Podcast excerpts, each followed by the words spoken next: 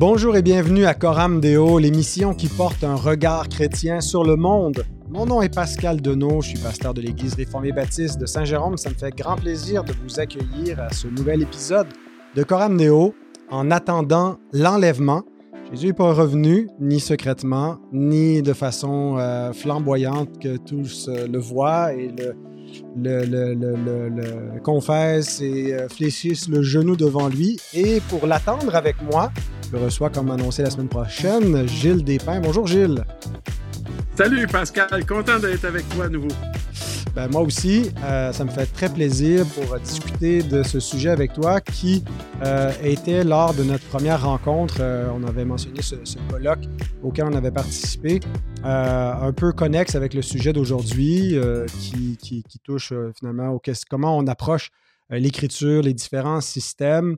et puis, donc, on va, on va avoir l'occasion de euh, pas, pas, de débattre, mais certainement de présenter euh, des points de vue, mais je veux certainement te, te donner la parole aujourd'hui. Euh, mais avant d'aller plus loin, je vous rappelle que cette émission est sponsorisée par Publication chrétienne qui vous recommande un livre de Al Lindsay. C'est pas vrai, c'est pas vrai. Daniel Anderson ne ferait jamais ça. non, c'est un très bon livre de notre frère Gilles Despins. Euh, donc, euh, qui, qui, est avec nous aujourd'hui, c'est le plan de Dieu pour Israël et l'Église. Donc, euh, vous notez que le mot plan est au singulier, euh, mais est-ce que ça veut dire que euh, Israël a le même plan que l'Église, vice-versa, ou est-ce que c'est un plan respectif pour Israël et pour l'Église? Ça aussi, on va pouvoir en parler. Et tu sais, Gilles, ça me fait beaucoup de peine, comme je l'ai mentionné, j'attends ton livre, je suis supposé le recevoir aujourd'hui. Alors, je peux voir la table des matières à partir du site de publication chrétienne euh, où après l'introduction, tu nous parles de la révélation progressive de Dieu. Euh, et ensuite, tu en arrives aux alliances, euh, les alliances bibliques. Euh, donc, euh, moi, j'ai plutôt une, théologie allianciste, euh, mais c'est ce qui me rappelle aussi que même les, les, positions théologiques, bon, tu ne te définis pas comme un, un, dispensationaliste pur et dur, mais même le, le, les positions théologiques qui s'apparentent un peu plus aux dispensationalistes sont, sont alliancistes, approchent l'Écriture à partir des, des alliances, euh, mais surtout, ce qui, je pense, est le point de distinction euh, entre nous, c'est la distinction que tu fais au chapitre 4, euh, Israël, Église. pas que je ne les distingue pas, mais la façon de les, les distinguer, qui va être probablement un peu l'élément peut-être le plus central, je pense, de ce qu'on veut discuter aujourd'hui. Donc, euh, euh, je, suis, je suis heureux de recommander ce livre-là. Je pense que c'est un bon représentant pour une, position qui est, qui est, proche. Comment tu te définirais là? Parce que bon, on avait de la difficulté à mettre un peu le doigt sur cela, mais par rapport à ta position personnelle, tu as commencé comme un dispensationaliste, probablement, comme la plupart des, des évangéliques au Québec euh, dans les années 80-90. Euh, et, et, et j'imagine que tu as une, une, continuité, peut-être des éléments de rupture vis-à-vis -vis de cette, cette théologie? Ben, je dirais que probablement que euh, si euh, je devais avoir un, un, pas, pas un label, là, mais je cherche une étiquette? une étiquette. ben, ça aurait été probablement au départ dispensationaliste classique. Bon, c'est dans ce système théologique que j'ai grandi comme jeune euh, croyant. Euh, Aujourd'hui, ben peut-être que je me définirais d'un point de vue théologique euh, dispensationaliste modéré. Peut-être que ce serait la, bonne appellation, mais, franchement, euh, dans les dernières années, j'ai comme été un peu déconnecté, si je peux dire, de, tous les développements qu'il y, a, qu'il y a eu à l'intérieur même de, cette position théologique. Euh, alors que, bon, voilà, moi, si mon intérêt était plutôt ailleurs, euh, pas, pas nécessairement d'un point de vue théologique, parce que euh, j'ai encore des convictions qui s'apparentent beaucoup plus à ce système théologique qu'à d'autres, mais euh, mon, attention était tellement complètement portée vers euh, l'étude des langues originales, l'herméneutique, euh, que c'est devenu un peu secondaire, si j'ose dire. Alors que mm -hmm. je crois vraiment fondamentalement à toute l'importance de la doctrine et d'avoir une théologie qui est saine et qui est solide, mm -hmm. quoi. Ouais. Mais, mais j'ai mais pas tellement suivi tout le débat et puis et les tangentes divergentes. Puis j'ai vu, bon, j'ai vu un peu l'aspect progressif là-dedans, puis je, je l'ai regardé un peu, mais j'y ai porté très peu d'intérêt, en fait. D'accord. Mais donc, tu nous présentes dans ton livre quand même à la fois un, des, bases pour un système d'interprétation biblique plus global avec euh, des chapitres vraiment axés plus sur l'eschatologie. Tu parles d'un chapitre sur le, retour de Christ, euh, l'enlèvement d'Église, la tribulation, le royaume messianique. Euh, et, là, tu te rapprocherais un petit peu plus de, du dispensationalisme classique ou progressif parce qu'ils ne sont pas nécessairement en décalage sur l'ensemble de, de, toutes ces questions. Est-ce que tu dirais que, par exemple, euh, pour prendre une figure bien connue euh, comme John MacArthur, que tu, serais tu te situerais à peu près euh, dans, cette lignée-là? Oui, définitivement. Je crois que ma théologie, elle, est très, très, très près de, MacArthur. C'est ce que je dirais. Probablement que, oui, c'est peut-être le théologien là, avec lequel j'ai le plus d'affinité. Oui. Très, très bien. Ben, euh, peut-être euh, nous situer un petit peu, euh, bon, c'était comme un peu de facto la, position théologique. Je ne sais pas comment c'était en, Europe dans les années 80-90. mais moi, j'ai grandi, je suis né en 1980. mes parents étaient, évangéliques, donc j'ai grandi dans l'Église évangélique au Québec. Et c'était, c'est pas forcément ce qu'on nous enseignait toujours à l'avant-plan, mais c'était certainement en filigrane de l'interprétation euh, de, l'écriture, le système des dispensations et l'eschatologie prémillénariste. Euh, c'était prédominant dans les, cercles évangéliques de cette époque-là. Peut-être avec un, maintenant, dans les dernières décennies, euh, il, y a, un certain recul de cette position théologique, plus vers une, théologie des alliances avec une approche réformée, avec l'amillénarisme qui, qui, influence. Mais quoi qu'il en soit, du dispensationalisme euh, ou quoi qu'il en reste dans nos milieux, euh, on peut, personne ne peut nier que c'est un système théologique qui a eu un immense impact, pas juste au Québec, mais dans l'ensemble de, l'Église euh, sur la planète, mais peut-être plus en Amérique et en Occident. Alors, aujourd'hui, on veut, on veut retracer un petit peu à la fois l'histoire, mais aussi la substance du, dispensationalisme. D'où vient ce système-là? Bien, euh, j'ai remarqué quelque chose avec les systèmes euh, théologiques, en fait, ou les, toutes les théologies systématiques. Euh, elles, ont des racines dans, les débuts de l'histoire de l'Église. je ne crois pas qu'il y a une position théologique plus qu'une autre qui peut dire nous, on était vraiment bien représentés plus que n'importe qui d'autre, par exemple, chez les pères de l'Église. à mon sens, dans ce que j'ai vu jusqu'à maintenant, chaque position théologique peut aller puiser dans l'Église primitive, chez les pères de l'Église, chez Justin Martyr, par exemple, Irénée de Lyon et, beaucoup d'autres. Donc, on, peut aller probablement trouver parmi les pères des racines de chacun des systèmes théologiques que l'on connaît bien. Euh, mais d'une façon vraiment peut-être encore plus particulière, c'est vrai que euh, après la réforme, tu vois, moi, j'ai toujours vu la réforme comme ça, mais je ne suis pas autant euh, calé que toi dans ce domaine, mais certainement que dans la réforme, on a beaucoup mis l'accent sur ce qui était vraiment fondamental, c'est-à-dire le salut par grâce, par la foi seule mhm. en Christ, etc. Donc, c'était vraiment la sotériologie qui était le, moteur même de la réforme qui était au cœur de tout ça, l'histoire de la rédemption. Euh, et peut-être que d'autres aspects comme l'ecclésiologie et l'eschatologie sont deux domaines, à mon sens, qui, dans la réforme, n'ont pas nécessairement été explorés dans une en grande profondeur. Mais peut-être que je me trompe parce que je manque beaucoup de connaissances euh, dans ce domaine-là.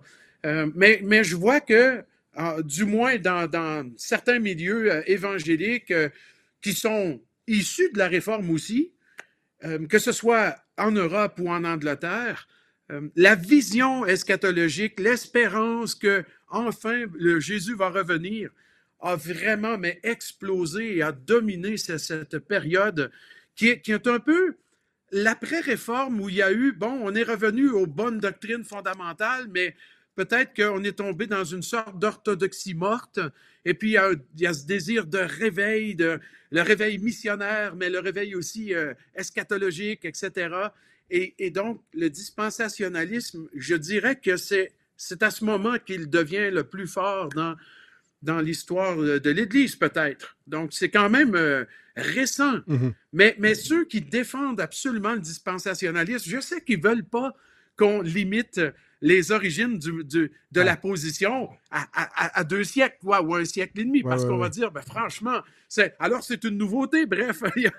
mais c'est pas le point, mais c'est vrai que ça a connu un essor remarquable. D'ailleurs, euh, le retour à toutes ces vérités, là, les cinq solas de la réforme, les cinq soleils, je devrais dire, de la réforme, eh ben, écoute, c'est, on est au euh, 15e, 16e siècle. Mhm. C'est tard quand même dans l'histoire de l'Église.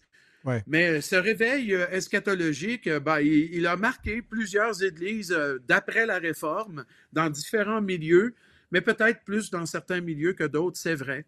Et Mhm. voilà. Un- je j'ai pas, franchement, je n'ai jamais eu euh, le, le- le désir ou la soif d'aller en profondeur parce que, tout simplement parce que je n'ai jamais ressenti personnellement l'importance de défendre ou de justifier euh, ces positions. Dans Ouais. mon cheminement personnel, j'entends. Parce que oui, c'est vrai que c'est important que certaines personnes comprennent bien les origines du mouvement et soient en mesure de bien les expliquer. Euh, on a des ouvrages qui font ça, qui vont défendre même la position euh, avec beaucoup d'ardeur, mais moi, en fait, j'ai pas ressenti ça. Et, et malgré les apparences, le livre que j'ai écrit ne cherche pas à- du tout à défendre non, les c'est ça, positions pré- prémillénaristes ni dispensationalistes, mais force est d'admettre que, à cause de mon herméneutique et l'application de cette herméneutique au texte biblique, j'arrive à des conclusions qui se rapprochent beaucoup de ce système théologique. Ouais, ouais. C'est ce que je pourrais dire jusqu'à maintenant, mais euh, oui. Oui, donc tu le situes un peu dans une mouvance euh, euh, d'une approche plus ecclésiologique ou préoccupée par, par, euh, par l'ecclésiologie. Et, pour faire un lien avec l'émission de la semaine dernière où on parlait de, Darby, John Nelson Darby, donc lui, il avait ce, grand souci de, de respecter le, texte biblique, de ne pas allégoriser, mais de, de le prendre le plus possible au pied de la lettre. Euh, et, donc, je pense que c'est euh, beaucoup cette, influence-là de. euh, et, ça se voit, ça se reflète d'ailleurs dans sa, traduction. C'est ce, qui, en fait sa, particularité. C'est que c'est une, traduction très littérale, très proche des langues originales. Mais il n'y a pas seulement sa traduction qui est littérale, il y a aussi son interprétation. Euh, par exemple, pour, euh, Darby, euh, quand l'écriture réfère à Israël, ça ne peut pas être une, typologie de l'Église. Israël veut dire Israël et l'Église veut dire l'Église. Et l'Ancien Testament ne nous parle pas de l'Église. C'est un mystère qui n'est pas là, qui n'est pas révélé dans l'Ancien Testament, qui doit attendre le Nouveau Testament.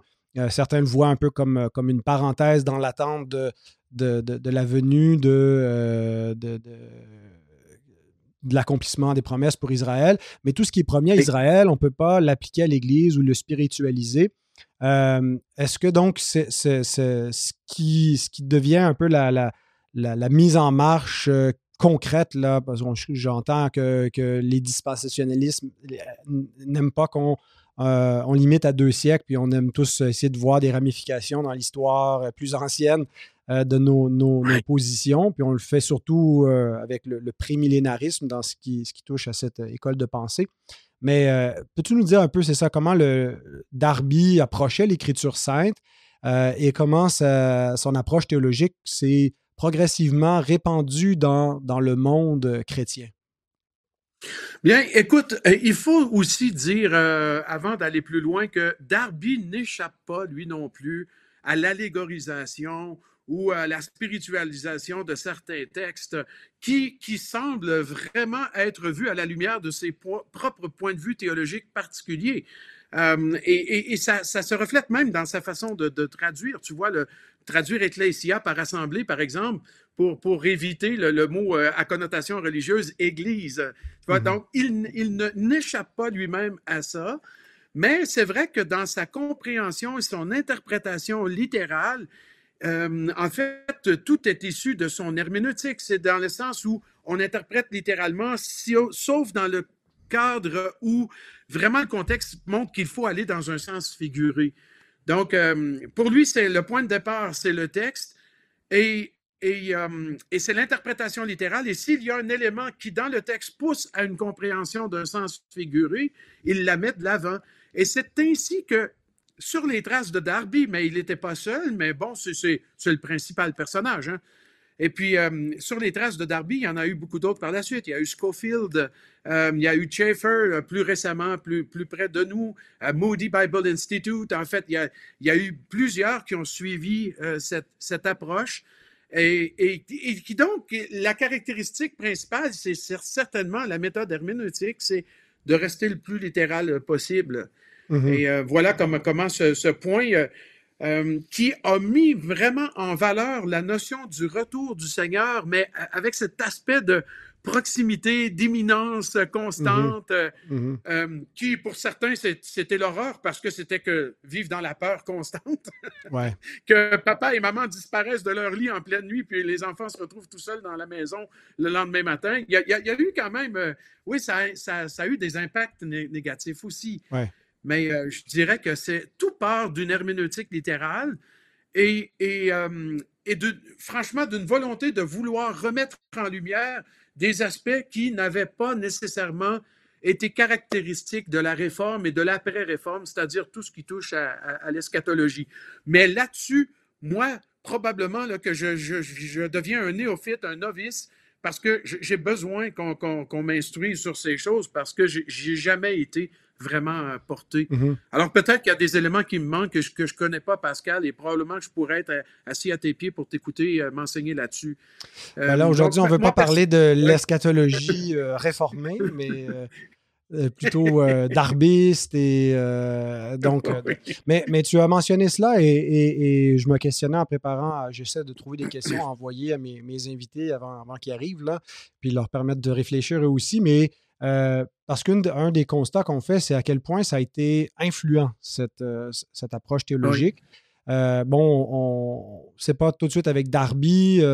Darby, tu me mentionnais un peu la semaine dernière qu'il avait une personnalité un peu rébarbative, il était, il était étroit, donc il a eu une influence, il a fondé des, des frères, mais ceux avec qui il collaborait, c'était plutôt restreint. Il a été beaucoup isolé mais ça n'a pas empêché ces, idées de, se répandre et de ne pas être isolées euh, et de se répandre bien en-delà, bien au-delà des cercles euh, ecclésiastiques que, lui-même a fondés ou fréquentés. Euh, et donc, je me demandais comment ça a eu un tel impact partout et, sur beaucoup de familles d'église. Même, je veux dire, les, presbytériens du début du 20e siècle, il y en avait beaucoup qui étaient des dispensationalistes très vocaux et, assumés, euh, ce qui, je pense, n'est pas, pas tout à fait en, harmonie avec les standards de la Confession de Westminster, par exemple, à laquelle il adhérait par, par ailleurs. Mais euh, alors, comment est-ce que tu expliques cette, que, que, ça, a pu se répandre. Euh, et, une, des choses, une des choses que tu as mentionné, tu as parlé un peu de, de l'enthousiasme eschatologique où le, retour de Christ, on ne l'anticipe pas juste comme euh, bon, quelque chose qui, est bien lointain, euh, ça va être dans des, dans des siècles, voire des millénaires, donc on se... mais que cette ferveur eschatologique, que Jésus revient bientôt, qu'on va le voir, ça va être de notre vivant, euh, les signes, et on est un peu dans, l'ouverture. Et puis, bon, moi, je me souviens qu'au début de ma vie chrétienne, euh, c'était pas le début du dispensationalisme, mais il y avait encore cette espèce de, ferveur. une fois que tu as mémorisé Jean 3,16, ben, tu mémorises un peu le, le, plan d'eschatologie, puis dans quelle séquence tout ça va, va se produire. Puis tout le monde était fébrile. Euh, on attend que Jésus revienne et tous les, livres sur ce sujet-là ou les conférences étaient euh, hautement euh, fréquentés. Est-ce que c'est cette, cette ferveur eschatologique, cette, attente imminente pour notre génération de voir le retour de Christ, tu penses qu'il a été le, moteur pour répandre le dispensationalisme principalement? Oui, mais, oui, mais pas le principal je dirais que ce n'était pas le principal. Selon moi, et c'est vraiment personnel là, comme idée, là, mais selon moi, dans ma compréhension des choses, c'est le fait de donner une structure claire à la révélation progressive de Dieu qui a levé tant le monde. C'est en fait ce qui a créé tout cet intérêt, c'est parce que on prenait la Bible, qui est un livre immense, qui est d'une grande profondeur, qui est compliqué par, par moments, et puis là, on donnait une structure à tout ça. On montrait un schéma, mais de, la manière dont le plan de Dieu se déroule et de la révélation progressive de Dieu. Je crois que c'est l'élément principal. qui a fait que ce mouvement a été tellement populaire. C'est, je te le dis de cette façon, Pascal, parce que je me rappelle que moi, je suis arrivé dans les assemblées de frères. Le, dispensationalisme dans nos assemblées, il dominait. On avait un, frère là qui euh, circulait à travers toutes les assemblées de, frères au Québec avec une carte immense sur laquelle on avait tout ce schéma de dispensation, tu vois. Mais, mais c'était comme si on disait aux chrétiens, vous voyez vos versets là maintenant, ils vont là, ils vont là. Et là, on pouvait comme placer dans cette dispensation, euh, dans ces périodes euh, de la révélation progressive de Dieu, chaque texte. Et c'est comme si on démêlait pour nous l'écriture, en fait. je, mm-hmm. je, crois que c'est ça qui a fasciné les chrétiens et qui a fait que, que cette approche a été tellement populaire. Pour moi, c'est le point principal. Mais à, nouveau, je le dis d'un point de vue très, très personnel, sur mes impressions à travers les mm-hmm. années euh, et ce qu'on a vécu. Quoi. Ben, tu sais, même, ça m'a donné l'occasion, je, je, raconte une petite anecdote, mais je, travaillais en usine et puis il y a un gars qui, avec qui je parlais à la table, puis il me disait... Euh, ouais, le monde, on ne sait pas où ça s'en va. C'est n'importe quoi. C'est comme il n'y a pas de schéma de, dans le monde. On s'en va n'importe comment. Puis, puis je lui avais dessiné par cœur cette carte parce que ça m'avait tellement impressionné que je lui ai, sur un apron de table, je lui ben, ai dit non, non, regarde, on sait où on s'en va. on sait où on est, on sait d'où on vient, puis on sait où on va. Exactement. J'étais tellement content d'arriver à la croix et ensuite de lui parler de la période de l'Église, etc. Puis, tu vois, cet enthousiasme face à la structure de la révélation progressive de Dieu a été probablement le, le moteur de diffusion, quoi. Ouais. Ouais, c'est ça. Ben, euh, et, c'est le même, euh, le même intérêt, euh, je pense, ou la, même préoccupation que la, théologie des alliances a. c'est comment est-ce qu'on structure ce plan? Comment est-ce que on, réconcilie les parties avec le tout? Est-ce qu'il y a une cohérence? Est-ce qu'il y a une continuité? Il y a une discontinuité? et donc, le, peut-être que la simplicité euh, du dispensationalisme a fait son, attrait euh, de donner donc de façon efficace là, une présentation, un schéma qui est très visuel aussi. Donc, c'était euh, pas seulement quelque chose d'abstrait, mais on pouvait voir concrètement avec des périodes marquées qu'on appelle des dispensations. Et c'est beaucoup l'influence de la Bible d'Arby qui a permis, parce que d'avoir un système théologique mais qui se trouve dans des livres de théologie ou dans des schémas qu'on doit se procurer, c'est une chose, mais de pouvoir intégrer ça à l'intérieur d'une version de la Bible. Euh, donc, peux-tu nous parler de la, Bible Schofield et de, son impact? Bien, euh, chez nous, euh, dans nos assemblées, quand la Bible Schofield est arrivée, c'est évident que ce sont les notes qui ont, qui ont mis beaucoup l'accent sur justement les dispensations, etc. Mais, mais en même temps, euh, avec le temps, avec les années, euh, ben, on, en est venu à, faire une différence entre arriver à une conclusion à partir du texte que d'imposer une conclusion au texte. Et je dirais que la Bible Schofield a contribué un peu à ça malgré elle, puisque elle, elle mettait de l'avant des notes très dispensationalistes, c'est vrai, mais ça, ça nous a obligés à nous poser la question pour plusieurs, j'entends, est-ce que est-ce que franchement, on l'impose au texte ou c'est vraiment dans le texte? Je, vais te donner un exemple par rapport à mm-hmm. cela. Dans, les présentations, souvent qu'on nous faisait du euh, dispensationaliste, on nous disait quand tu lis un verset, essaie de trouver dans quelle bulle ça va. les mm-hmm. bulles, mm-hmm. ce sont les dispensations. Tu vois, c'est demi-cercle sur une ligne du temps. Alors, dans, quelle bulle ça va? Dans quelle dispensation? Et, et ça, ça a quand même provoqué chez plusieurs, dont moi en tout cas, la question, oui, mais là, est-ce qu'on n'est pas en train de faire de l'herméneutique théologique? Je ne l'aurais pas dit comme ça à l'époque. Mais mhm. maintenant, je me rendais compte que c'était mon questionnement. Est-ce que je ne suis pas en train d'imposer au texte une vision euh, dispensationaliste, alors que, franchement, c'est peut-être pas dans le texte? Et puis, c'est à ce moment-là, Pascal, que pour moi, les choses se sont éclairées, dans le sens où je dirais que c'est à partir de je ne sais pas quelle année exactement, 2005, je dirais, à partir de 2005. Donc, ça fait 15 ans que je suis chrétien à ce moment-là. À partir de 2005, je, commence plutôt à me poser des questions. Est-ce que je ne devrais pas plutôt cheminer de façon contraire? Est-ce que ma, compréhension théologique du dispensationalisme ne devrait pas venir du texte plutôt que moi de, recevoir déjà tout mhm. près une charte que je vais imposer au texte? Et c'est là que j'ai commencé à faire la part des choses. Et, euh, et, et, moi, personnellement, il y a des. Il y a, il y a des conclusions sur lesquelles je, je me, maintenant je me distingue totalement ou je me sépare mhm. totalement. Mais dans l'ensemble, mon schéma reste un peu le même. Et, et la Bible Scofield ou les commentaires dispensationalistes ont contribué à cette réflexion parce qu'on se rendait compte que finalement, on imposait peut-être quelque chose au texte. Alors, euh, je ne dis pas que c'est l'ensemble des chrétiens qui ont eu ce cheminement ou cette réflexion, mais moi, personnellement, euh, je, l'ai eu, puis euh, ce qui m'a amené à, laisser certaines choses mm-hmm. de côté par la suite. Ouais. Mais on a vraiment grandi avec un schéma hyper clair, avec une carte qui a été diffusée et enseignée euh, et puis que je crois que dans l'ensemble, elle reflète bien ce que la Bible enseigne, euh, mais euh, il y, a du travail à faire quand même parce que je vois, je vois moins le concept de révélation progressive dans les dispensations que, par exemple, sais, pour moi, la révélation progressive, c'est tu commences à la Genèse et puis tu vas comme ça en progressant jusque vers l'Apocalypse, tu vois? Et Dieu révèle progressivement. Tandis que dans les dispensations, tu as comme Dieu fait quelque chose, ça se termine par un échec. On recommence autre chose, paf, ça se mhm. termine par un échec, etc. Et, ça, cette vision-là, moi, je ne la partage plus maintenant. Euh, je ne le vois pas exactement comme ça. Mais euh, voilà, c'est. C'est tout un cheminement. Il y a eu une évolution, euh, une progression du dispensationalisme. donc, quand on parle du dispensationalisme plus classique avec ces sept dispensations qui sont plus des périodes assez hermétiques, les unes par rapport aux autres, euh, et puis qui, qui, qui, accentue un peu plus la discontinuité euh, de l'écriture.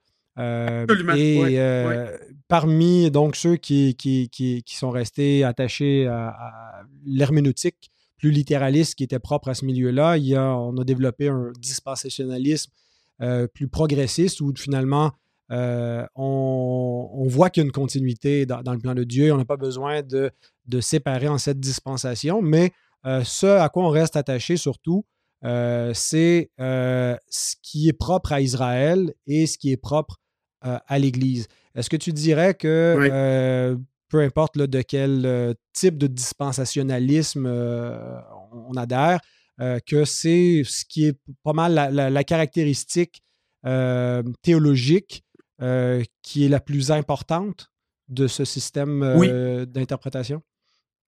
Ah oui, probablement. Écoute, on doit probablement dire que les deux caractéristiques principales, à mon sens, du dispensationalisme, c'est l'herméneutique littérale, appliquée le plus possible, à moins que le contexte indique différemment, donc il y a un sens figuré ou une figure de style quelconque, et la distinction qui est créée par l'application de cette herméneutique entre Israël et l'Église.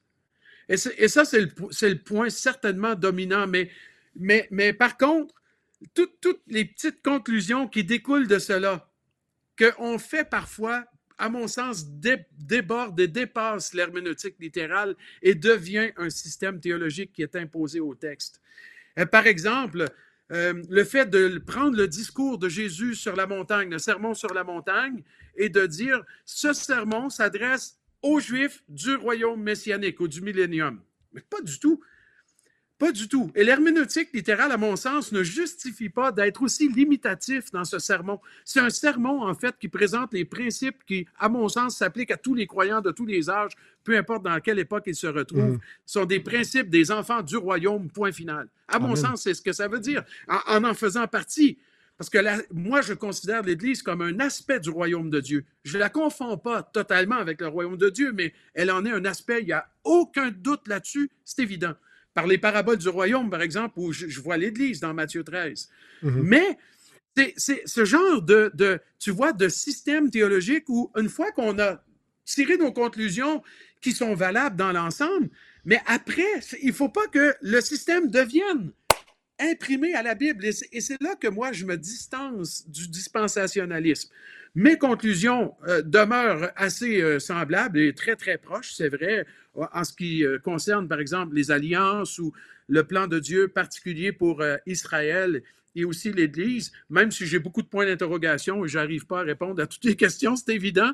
beaucoup de choses demeurent un mystère à, ma compréhension. Mais les points principaux ou les éléments, disons, majeurs, ils, sont encore apparentés très, très proches au dispensationalisme. Mais il faut que, ouais, il faut que mon interprétation soit tirée mhm. du texte. Tu vois, je j'arrive pas à voir dans les sept églises euh, d'Asie mineure, j'arrive pas à voir les périodes de l'histoire de l'Église. Non, j'arrive pas à le voir, mais euh, ça a du sens ce qu'on nous présente, autant, autant d'un point de vue que de l'autre. C'est logique, c'est sensé, mais par l'herméneutique, j'y arrive tout simplement mhm. pas. Et puis, ce que, je, ce que je crois comprendre, c'est que finalement, tous ces messages-là s'adressent à tous les croyants de tous les âges.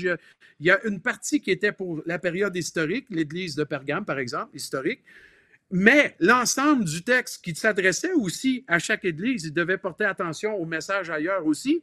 Eh ben, il, transcende chaque génération de croyants et puis il est pour tous les croyants. Donc, de dire, c'est l'époque de l'Église primitive, ça c'est jusqu'à la Réforme ou euh, mmh. l'éveil mmh. missionnaire, J'y arrive pas. C'est mon herméneutique, en fait, qui me fait faire ça. Oui, oui, oui. je suis mal fait un peu. J'aimerais tester euh, une question. Celle-là, je ne te l'ai pas envoyée d'avance, euh, mais, en t'écoutant, j'ai envie de la, poser. Euh, bon, parce que je vois un peu le, à la fois le, une certaine distance que tu peux prendre par rapport à ce qui était une école plus classique vis-à-vis du sermon sur la montagne, par exemple, où c'est pas juste l'éthique pendant le millénium. Euh, que, finalement le royaume concerne aussi l'Église et, où l'Église est, apparentée à ce que ce qu'est le, royaume des cieux qui vient. Et donc, on est des citoyens des, royaumes des cieux et le Seigneur nous enseigne comment vivre. Euh, mais tu dis que tu restes quand même attaché à l'idée qu'il euh, y a des choses qui sont propres à Israël et à une, une herméneutique plus littéral. Et généralement, ce que ça a impliqué, c'est entre autres dans la terminologie, parce que littéral implique des mots. Alors, quand on a le mot Israël, ça ne peut pas vouloir dire Église, euh, ce n'est pas interchangeable. Quand on parle de la nouvelle alliance, euh, la première instance de cette promesse-là, dans Jérémie 31, le prophète, euh, et c'est Dieu qui parle par la bouche de Jérémie, dit qu'il va faire avec la maison d'Israël, la maison de Juda, une nouvelle alliance. et donc, pour beaucoup de dispensationalistes, la nouvelle alliance, c'est pour les Juifs seulement, ça ne concerne pas l'Église. Euh, et moi, il me semble que quand on lit le Nouveau Testament, la Nouvelle Alliance, c'est la, constitution de base de l'Église qui réunit des Juifs et des non-Juifs qui forment un, seul peuple en Christ. Euh, comment tu te situes par rapport à, la Nouvelle Alliance promise à Israël? Euh, et, c'est quoi donc finalement la, place à la fois de l'Église d'Israël, la terminologie, parce que si c'est euh, Israël qui est mentionné, mais ça s'accomplit euh, pour l'Église, incluant Israël, mais ceux qui se joignent à cet Israël. Euh, alors, comment tu, tu, finalement, tu, tu es-tu devenu réformé ou? écoute, c'est moi, c'est vraiment, j'ai de la peine à me définir d'un point de vue théologique particulier parce que je sens que je ne plairais pas à aucun groupe finalement. Mais je ne veux pas prétendre que je suis un, croyant exclusif qui a sa propre théologie. Ce n'est pas le point. Euh, probablement qu'on peut me donner cette étiquette de dispensationaliste, prémillénariste, parce que l'ensemble de mes conclusions théologiques se rapproche davantage peut-être que de la théologie de l'Alliance ou autre chose. Mais c'est vrai que euh, dans mon herméneutique ou l'application de mon herméneutique, moi, au départ, la nouvelle alliance, elle est faite avec Israël et Judas. si je l'interprète littéralement dans le texte, c'est avec le peuple d'Israël. Et dans le schéma qu'on voit se dérouler quand Jésus vient, eh bien, euh, les Juifs le rejettent, mais le sang de Jésus doit être versé de toute façon. Je veux dire, tu vois, il y avait des dispensationalistes qui disaient à un moment donné, si les Juifs avaient accepté Jésus, on serait rentré tout de suite dans le millénium. Mais pas du tout. Pas du tout. C'est pas comprendre, mais pas du tout le plan de rédemption de parler comme ça, parce que franchement, il fallait que Jésus aille à la croix. Point final. Peu importe la réaction de, de, ses auditeurs, Jésus devait aller à la croix parce que c'est par le sang de la croix que tout mm-hmm. s'accomplit dans l'histoire de la rédemption. Point final. Pour moi, il n'y a, a, même pas de discussion possible là-dessus, mais, mais voilà, parce que les Juifs le rejettent, ben, la nouvelle alliance et les fruits de la nouvelle alliance sont maintenant pour tous les croyants, qu'ils soient juifs ou grecs dans l'Église. Euh, juifs ou grecs, oui. vous comprenez, je, prends la mhm. terminologie biblique, mais on sait que c'est des juifs et des non-juifs. Alors, euh, voilà pour tous ceux qui croient. Pourquoi? Parce que le sang de Jésus est le sang de la nouvelle alliance. Donc, il inaugure pour Israël la nouvelle alliance dans laquelle je crois qu'ils sont régénérés s'ils croient, Mais c'est dans l'Église que ça se passe présentement. C'est carrément dans l'Église, parce que nous sommes des ministres de la Nouvelle Alliance. Nous célébrons le repas du Seigneur en, prenant la coupe de la Nouvelle Alliance. Alors, pardon, mais il y, a, il y a des dispensationalistes qui disent qu'on on n'est pas partie, on ne fait pas partie de la nouvelle alliance. Moi, je dis, mais, pas du tout. La Bible nous dit le contraire, c'est mhm. évident. Mhm. Mais par contre, je, crois encore que la nouvelle alliance va se concrétiser avec la nation d'Israël. Et, là, j'entends les croyants d'Israël, pas, toute la nation ou le groupe ethnique, euh, sans, sans, exception, mais avec ceux qui vont croire. Ben, je crois qu'un jour, ils vont entrer dans les bénédictions de la nouvelle alliance qui, dans l'interprétation littérale, comprend beaucoup plus que les bénédictions que nous, nous avons maintenant, c'est-à-dire ces bénédictions spirituelles du pardon des péchés, l'Esprit qui est en nous, nous sommes son peuple, et il est notre Dieu. Ça, ce sont les bénédictions que tous les croyants de l'Église ont. Et ce sont des bénédictions de la Nouvelle Alliance. À mon, à mon sens, à moi, nous sommes des chrétiens de la Nouvelle Alliance. Oui. mais, donc, pour toi, il reste une, dimension future eschatologique euh, à la Nouvelle Alliance qui, coïnciderait avec euh, la conversion euh, des Juifs qui serait annoncée dans, dans Romains 11, par exemple. Euh, et, qui coïncide avec euh, la, résurrection finale. Bon, dans quelle séquence exactement, puis le retour de Christ, puis l'enlèvement et tout ça. Là, il, y a des éléments de débat, mais euh, tu rejoins un peu finalement. et, il y a des, des amillénaristes hein, qui, j'écoutais juste la semaine dernière, euh, son nom ne reviendra pas, mais il enseigne à Westminster, en Californie. C'est un amillénariste euh, qui, euh, qui, qui, défend aussi cette, cette, cette idée d'une conversion nationale des Juifs. Et, et, pour lui, c'est ça, c'est que la nouvelle alliance est accomplie, mais c'est juste que, bon, c'est eux qui sont tombés. c'est pas l'accomplissement qui, qui se fait attendre, c'est leur conversion qui, qui, se fait attendre. Et donc, on ne va pas passer dans une nouvelle, nouvelle alliance. C'est eux qui vont joindre ce qui leur était euh, promis. Euh, ils ne parlaient pas forcément de bénéfices. Vas-y. Oui, j'aime bien exactement la façon dont tu viens de le, dire. Tu vois, tout, est là. en fait, ce qui permet l'accomplissement de la nouvelle alliance, c'est la croix. Il n'y a rien d'autre que ça.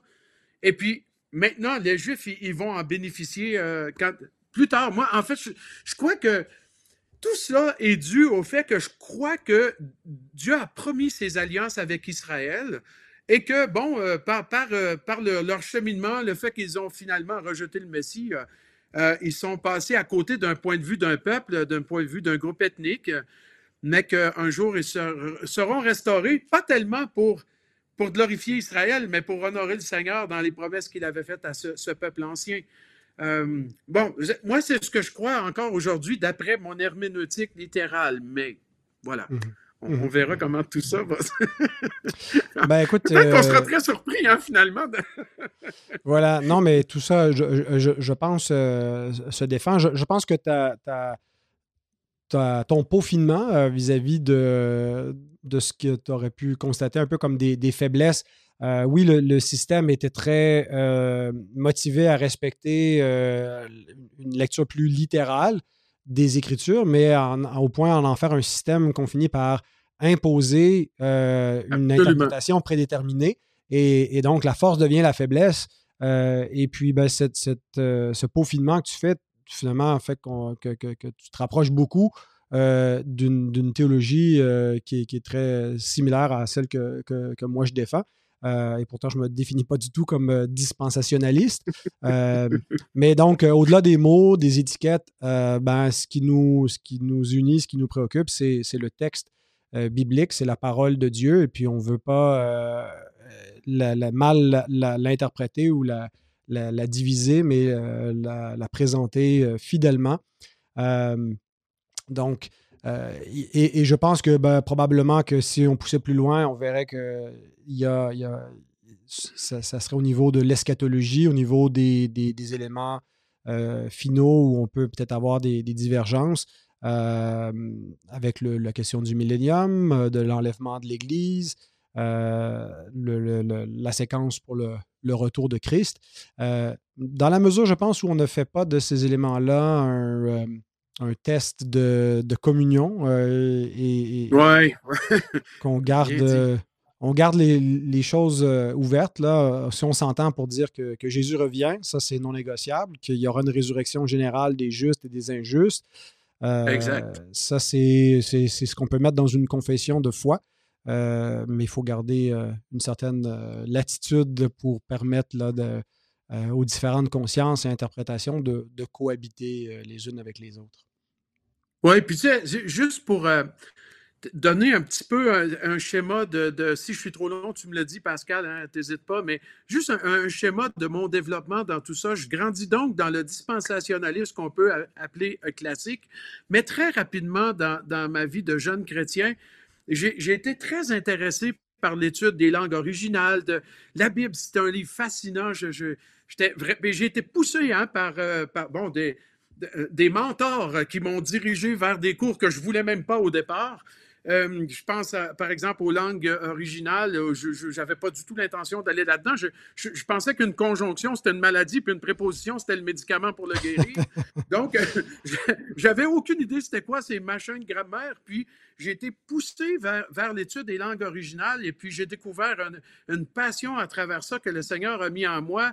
Dans mes études, j'ai été amené euh, euh, rapidement, par exemple, avec euh, l'ancienne TBQ à Québec, d'étudier sous René Labbé le grec dans toutes les structures diagrammaticales. Et bref, tout ça m'a fasciné au point que toute mon attention s'est portée vers le texte. Et quand j'ai cherché à, pousser mes études au niveau maîtrise, j'ai fait mon bac avec Québec, mais quand j'ai voulu pousser au niveau maîtrise, j'ai trouvé un séminaire aux États-Unis sans connaître leur fond théologique.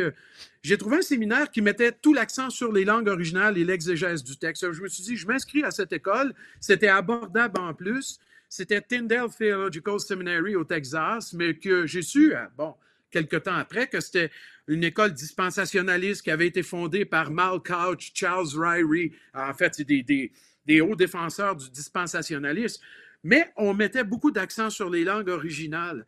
Et puis, je me rappelle que dans le cadre de ma formation en maîtrise, j'ai dû lire les huit volumes de la théologie systématique de Schaeffer. Mm-hmm. Mais, mais, mais j'hallucinais parce que j'étais, j'étais incapable d'appuyer certains points de vue théologiques là-dedans avec l'herméneutique littérale. Mais franchement, c'est incohérent. Et puis là, mm-hmm. je me suis c'est là que j'ai commencé à me détacher personnellement de l'herméneutique théologique, c'est-à-dire ce que j'ai reçu comme, euh, comme éducation, comme jeune chrétien, de l'imposer au texte, de dire, e-, essaie de voir comment ce verset-là euh, euh, fit ou entre dans, dans le contexte d'une dispensation particulière. Ça, franchement, ça s'est écroulé littéralement en moi.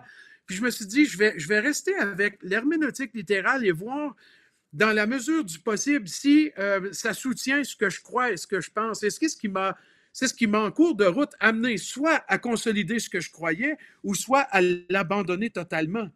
Mhm. Mais tu vois, je n'ai pas été poussé dans mon cheminement à développer un intérêt pour un point de vue théologique particulier de, manière à soit le défendre ou le critiquer ou etc.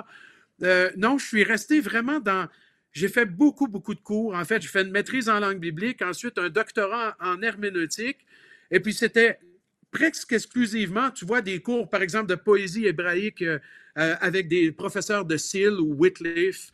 Euh, j'ai vraiment fait mhm. des, formations qui on porte l'attention sur le texte et, et, et, moi, je me disais, il faut que ma théologie, ce que je crois, ressorte de toutes ces études. et bien, c'est un peu ce qui est arrivé. et puis, je dirais que voilà pourquoi aujourd'hui, ma théologie, elle s'apparente certainement beaucoup euh, au prémillénarisme, au pré-trib euh, et, tous ces points de vue du dispensationalisme classique, tu vois, mais en laissant de côté ce que je n'arrive pas à soutenir par l'herméneutique littérale, et ce qui, en même temps, m'a amené à considérer ce que d'autres pensaient et ce que d'autres voyaient. Euh, il, y a, il y a trois ans, Pascal, je travaillais pour Publication chrétienne sur un dictionnaire des mots bibliques. Et puis, il y a, je ne me rappelle pas c'était quoi le mot exactement, ou c'était quoi le, sujet, mais c'était dans Daniel 9. Alors, tu sais, là, c'est un texte vraiment classique pour euh, débattre entre la position pré-mille à 1000 euh, avec euh, l'interprétation de cette j'allais dire 70e semaine. Pardon, je suis en Suisse et puis ça m'influence beaucoup. La 70e semaine de Daniel.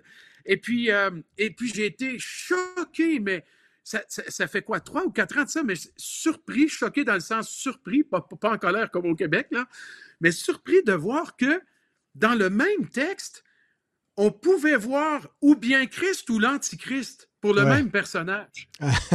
mais, mais, mais, franchement, moi, ça m'a secoué jusqu'au plus profond de moi-même, à, ce point que j'avais dit à David Cadot, euh, tu vois, aux éditions Impact, mais je veux rien savoir de cet article, je ne veux pas le traduire. J'étais secoué. Mais j'ai lu un livre, pas plus tard qu'il y a deux ans, de Stuart Elliott. J'avais même eu ce, gars comme professeur au Master's Seminary quand j'ai fait mon troisième doctorat, celui en, prédication avec euh, TMS, The Master's Seminary.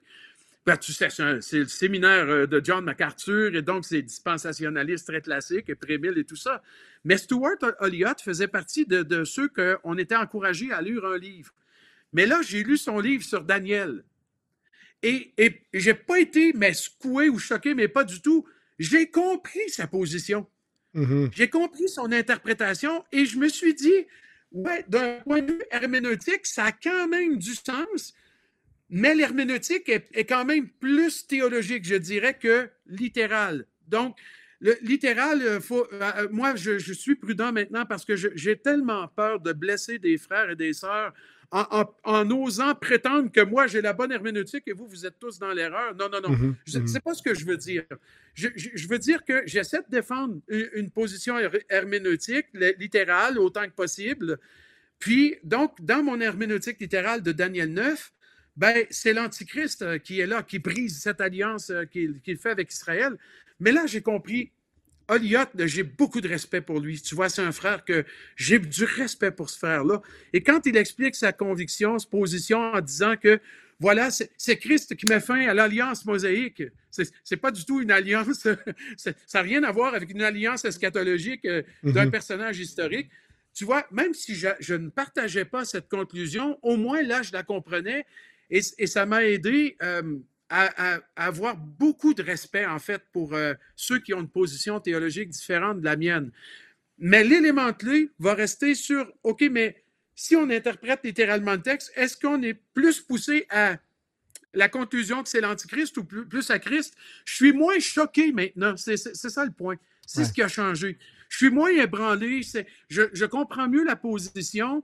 Et puis, franchement, c'est vrai que j'étais resté avec l'idée mais c'est ses frères qui pensent que c'est euh, Christ dans le passage. Et ils aiment le Seigneur, ils aiment la parole de Dieu, ils, mhm, cherchent à mhm.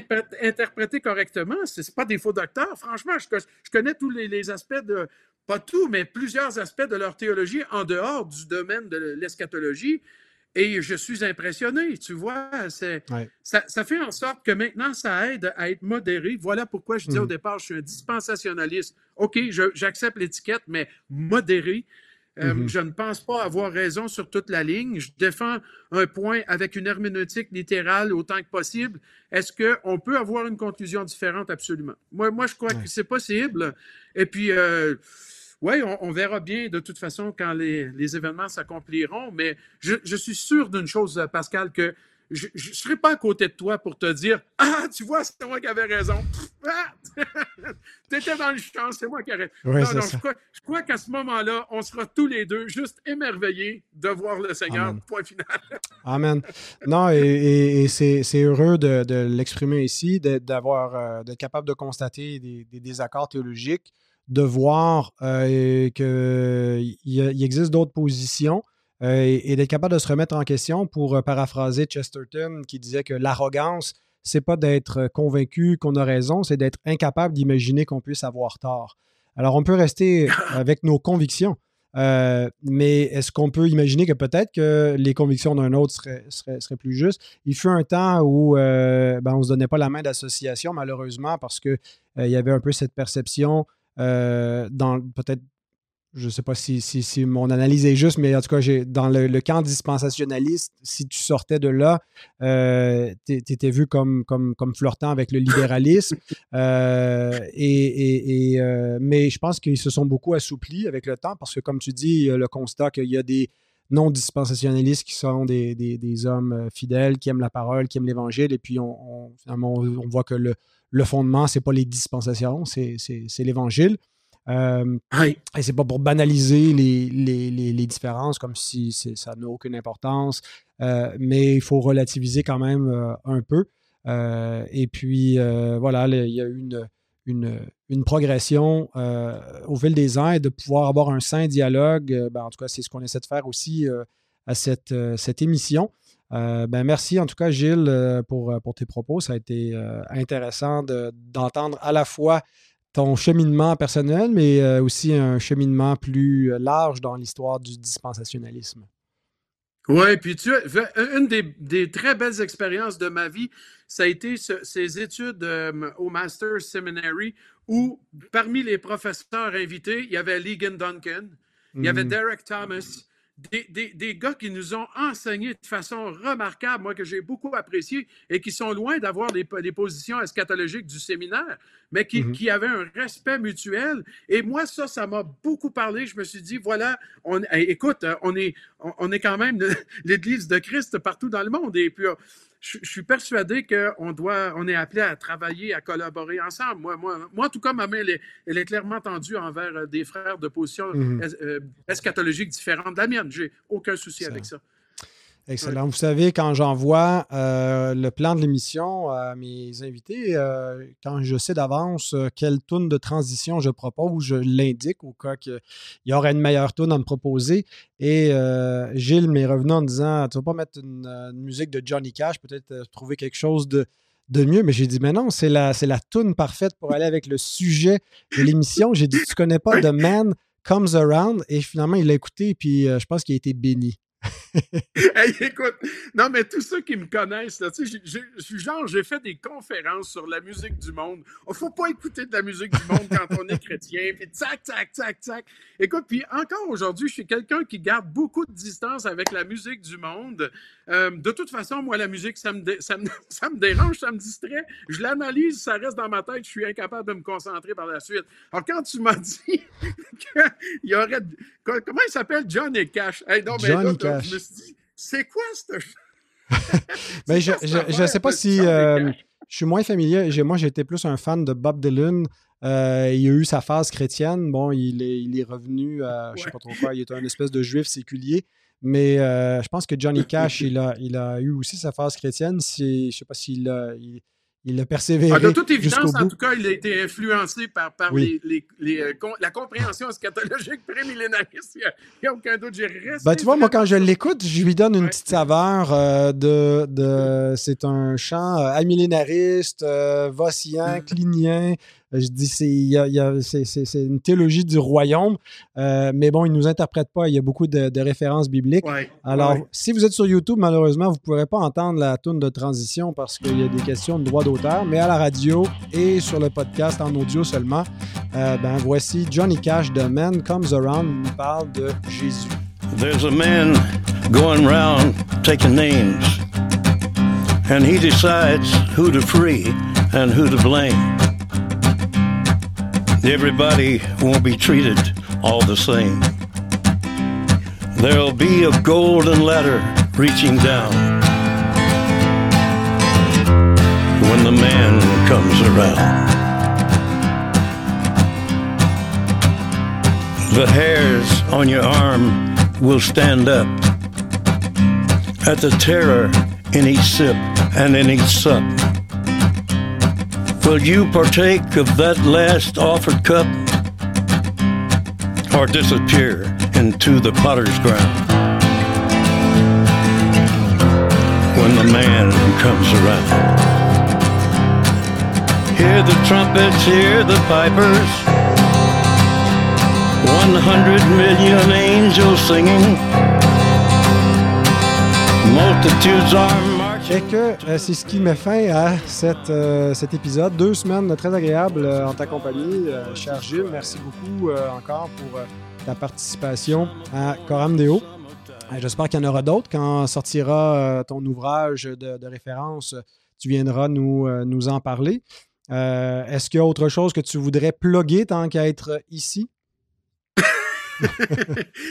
Rien de particulier, mais simplement te, dire mon appréciation pour ces moments-là. C'était super, euh, Pascal. Euh, beaucoup de respect pour toi, puis ce que tu fais, puis euh, tu as à cœur le, Seigneur, l'œuvre de Dieu, son Église. Eh bien, je me réjouis qu'on ait des, hommes et des femmes de Dieu solides. Pour moi, c'est toujours un sujet de joie. merci de m'avoir invité. Je suis très heureux d'avoir participé à ça.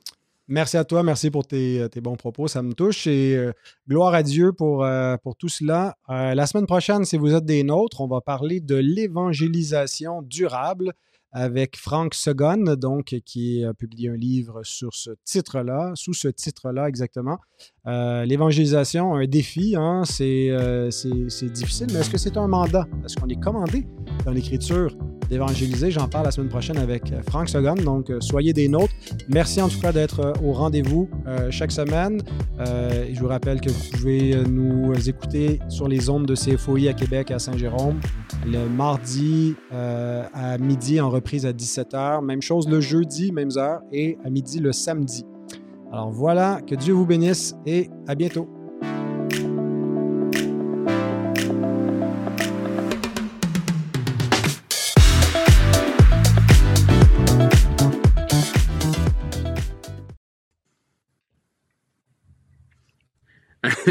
Est-ce que. Ouais, t'as changé ton haut? Excuse-moi, j'ai pas mes écouteurs, je t'entends pas. t'as changé ton haut? Euh, non. Non, non, t'es... ah ouais, je, je, me suis dit peut-être qu'il change euh, pour que dans chaque émission, il y ait... Ben, quand j'en ai, euh, mettons, quatre de fil, des fois, ça m'a été arrivé là, de changer de chemise ou quelque chose pour pour pas passer le, tout le mois habillé pareil. D'ailleurs, c'est le cas aujourd'hui. J'en ai deux autres après toi. Fait que, mais je vais juste enlever mon, mon hoodie. ils n'y verront que du feu. Euh, tu préfères que je change ou je reste comme ça? Non, non, non, non, non, il n'y a pas de souci. OK, c'est bon. non, ben, les gens savent bien là, que même si c'est la semaine prochaine qu'on le fait back-à-back, quand nous on se connecte. Ah ben oui, oui. Non, mais c'est des fois quand on. Tu sais, c'est arrivé que j'allais à Québec chez Simon Wallet enregistrer euh, la parole vivante. Puis ça, bon, ça donne un peu l'impression qu'on est euh, en studio chaque jour pendant une semaine. Fait que là, on changeait de chemise, là, mais. On n'a pas besoin de faire ça.